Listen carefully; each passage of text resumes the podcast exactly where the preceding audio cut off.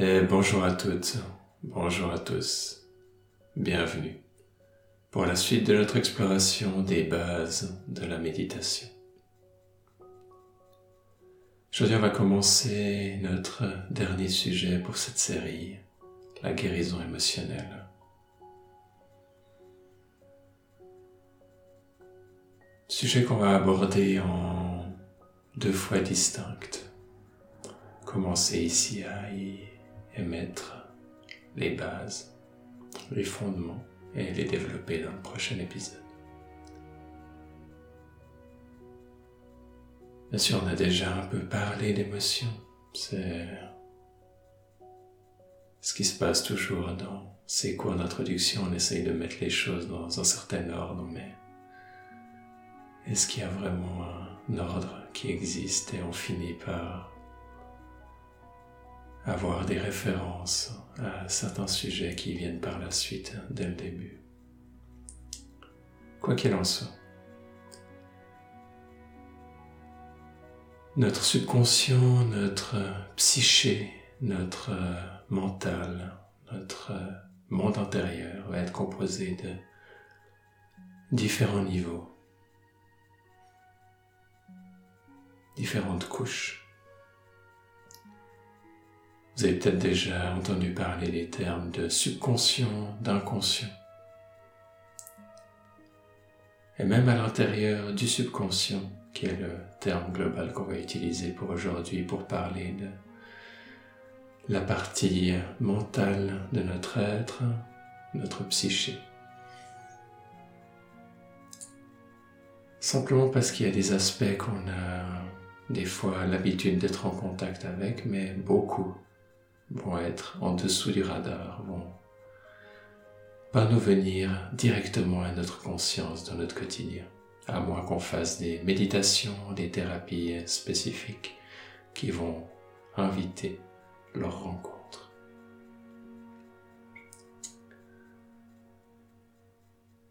Et on peut, en gros, pour simplifier, disons, définir deux zones dans le subconscient, une plus à la surface, dans laquelle on va mettre les parts de la psyché qui s'occupent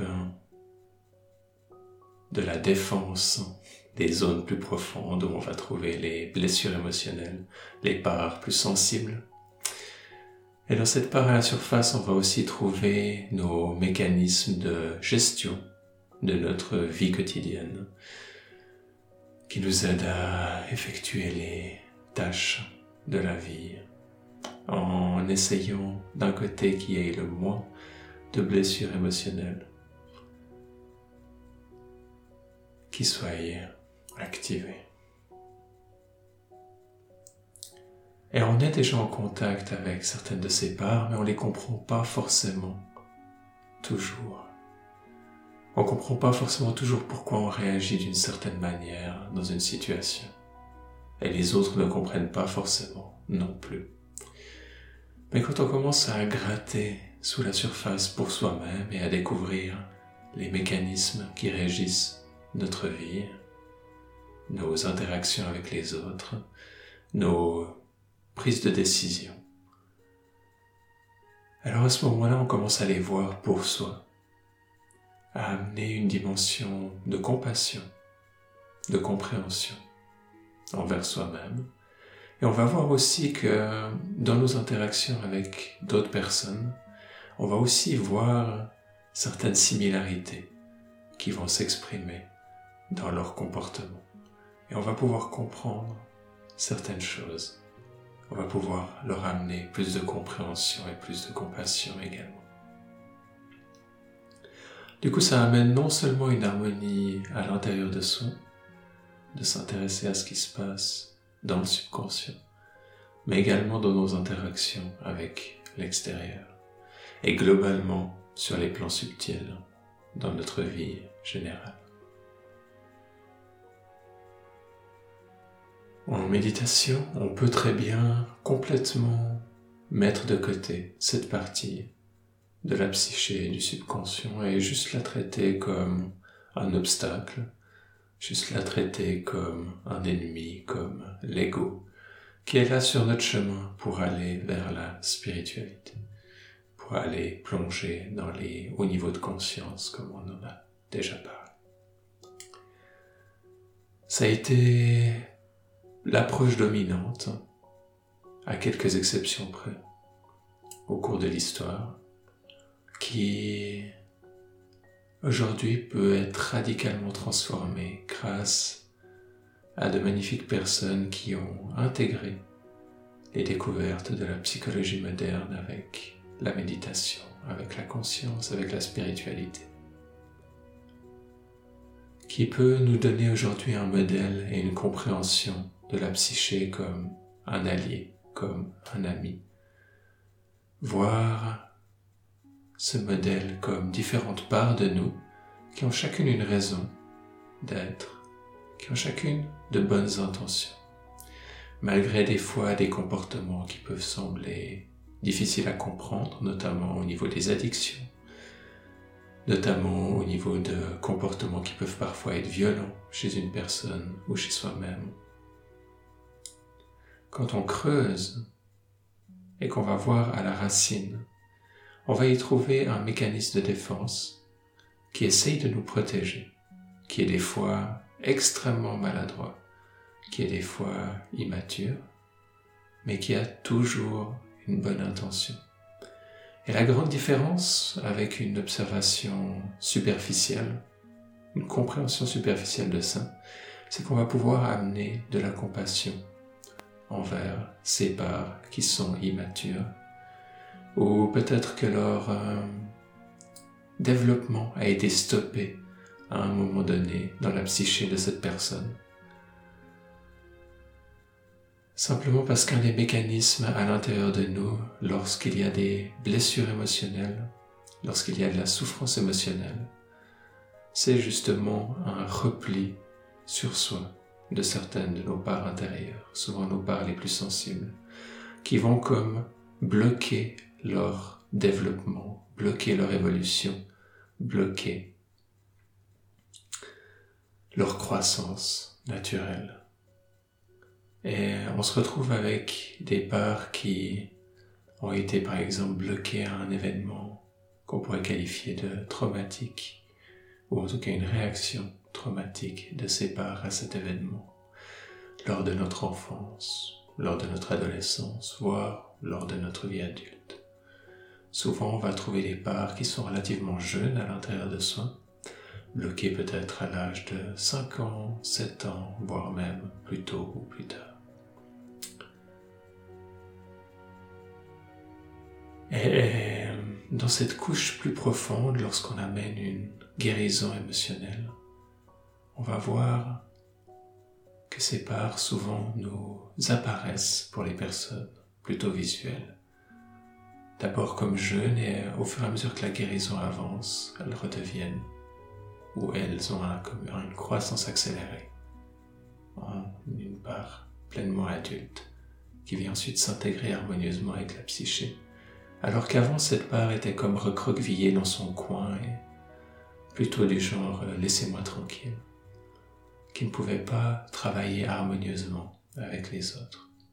C'est là toute la tragédie qui se passe en chacun d'entre nous et qui est souvent mal comprise. On dit que cette personne est paresseuse, on dit que cette personne a de la mauvaise volonté, on dit que cette personne a ci ou a ça. Rarement on comprend vraiment ce qui se passe, on comprend vraiment la sensibilité d'une personne, de certaines de ses parts, et rarement on offre un regard de compassion simplement parce que rarement on s'en offre à soi-même. Qui fait qu'il y a, on peut voir le subconscient comme étant lié à une personne, un, un individu, son subconscient personnel. On peut voir aussi le subconscient collectif qui est le subconscient d'un groupe de personnes, le subconscient d'un pays, le subconscient de la planète, de toute l'humanité. Donc il y a différents niveaux auxquels on peut s'intéresser, bien sûr, mais globalement, on peut voir qu'il y a énormément de traumatismes collectifs au niveau de la planète qui ont besoin de guérison. Et beaucoup des problèmes on s'en rend pas forcément compte directement, mais beaucoup des problèmes auxquels font face nos sociétés sont quasi tous, si ce n'est tous, liés directement ou indirectement à des traumatismes, à de la souffrance émotionnelle. Et lorsque la guérison s'installe pour soi, on se rend compte à quel point l'harmonie s'installe naturellement dans son être. Et lorsque la guérison peut s'installer dans un groupe, on se rend compte à quel point ce groupe peut guérir. Il y a aujourd'hui de plus en plus de groupes qui s'engagent dans des processus de guérison intenses. Je propose notamment un de ces groupes avec euh, le Jardin de la Conscience et notamment la Famille de la Conscience pour avancer là-dedans, mais je suis de loin le seul à m'engager dans de telles activités. Et c'est le côté réjouissant, plein d'espoir de notre société et de notre temps moderne. Qu'il y a, oui, de grands traumatismes autour des guerres,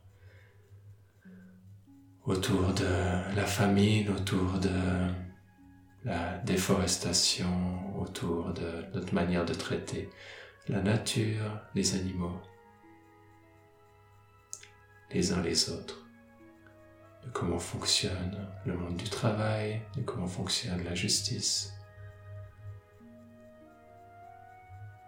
de comment les personnes avec des parts sensibles sont traitées, comment elles sont jugées, étiquetées, qui ne font que renforcer les traumas collectifs et les traumas individuels.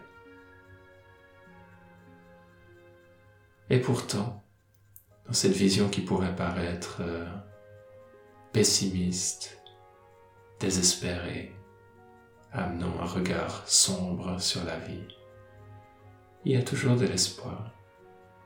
Simplement parce que chaque blessure demande à être guérie. Elle le demande souvent maladroitement. Parce qu'elle a peur. Parce qu'elle est blessée, elle a peur d'être reblessée. Peur d'être retraumatisée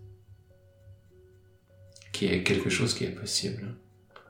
Et les parts qui sont constamment traumatisées deviennent des traumas complexes, deviennent des gros traumas qui peuvent parfois être extrêmement handicapants. Du coup, cette peur de s'ouvrir, au contraire de ce que certains coachs ou certaines personnes pensent, il faut s'ouvrir, on doit vivre une vie en étant ouvert, ou ce genre de choses, mais au fait que l'étape finale de la guérison, quand une personne et une part sont prêts à le faire, lorsqu'une personne est prête à s'ouvrir, elle prend un risque, elle devient vulnérable. Et cette vulnérabilité n'est pas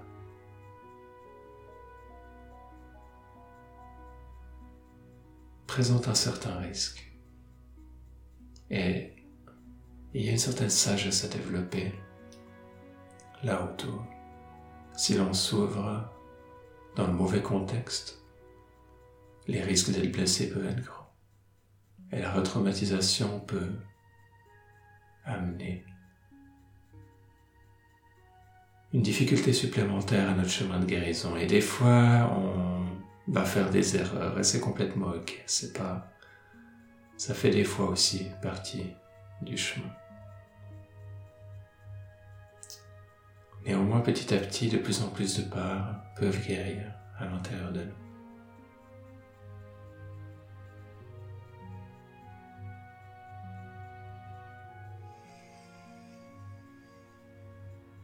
Et il y a un rythme pour ça.